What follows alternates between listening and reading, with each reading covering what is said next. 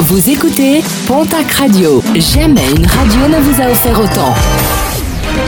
L'information locale à 9h, c'est sur Pontac Radio.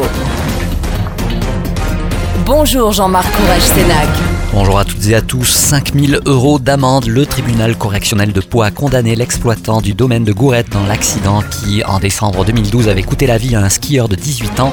Ce dernier avait chuté du télésiège des fontaines de coach. L'avocate de la défense a d'ores et déjà annoncé son intention de faire appel de cette décision. La neige de retour sur les sommets. Il a neigé hier jusqu'à 1000 mètres d'altitude dans les Pyrénées. De quoi redonner le sourire aux stations de montagne qui souffraient depuis le début de l'hiver d'un enneigement précaire. Et la météo qui s'annonce pour les prochains jours devrait les satisfaire pleinement puisque de nouvelles chutes de neige sont attendues jusqu'en milieu de semaine prochaine. La terre a tremblé hier matin dans les Hautes-Pyrénées. Un séisme de 2,2 sur l'échelle ouverte de Richter et dont l'épicentre a été localisé à 2 km au nord-est de Campan. Le programme sportif de ce week-end avec en rugby Challenge Cup la section paloise qui reçoit le club des Ospreys. Rendez-vous samedi au hameau à 14h.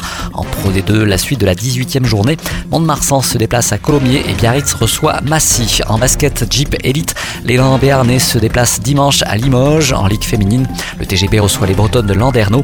Basketland reçoit Roche-Vendée. En football championnat national, Pau reçoit ce soir l'équipe d'Avranches en National 2. Mont-de-Marsan se déplace à Blois.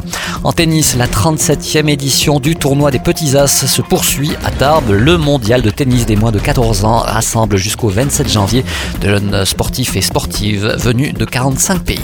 Un rappel avec le salon du mariage ce week-end au parc des expositions de Tarbes. Un rendez-vous incontournable si vous souhaitez vous unir dans les prochains mois avec de très nombreux stands de professionnels à découvrir. Autre rappel, la vente de plusieurs automobiles de collection par Maître Adam ce dimanche, 81 au total. Une collection venue d'un seul et même propriétaire parmi les véhicules mis en une Jaguar type E ou bien encore une Lamborghini Miura. Et puis n'oubliez pas les portes ouvertes demain samedi à l'Institut de formation en soins infirmiers d'Auch. Rendez-vous pour les futurs étudiants de 10h à 16h afin d'y découvrir le programme des formations.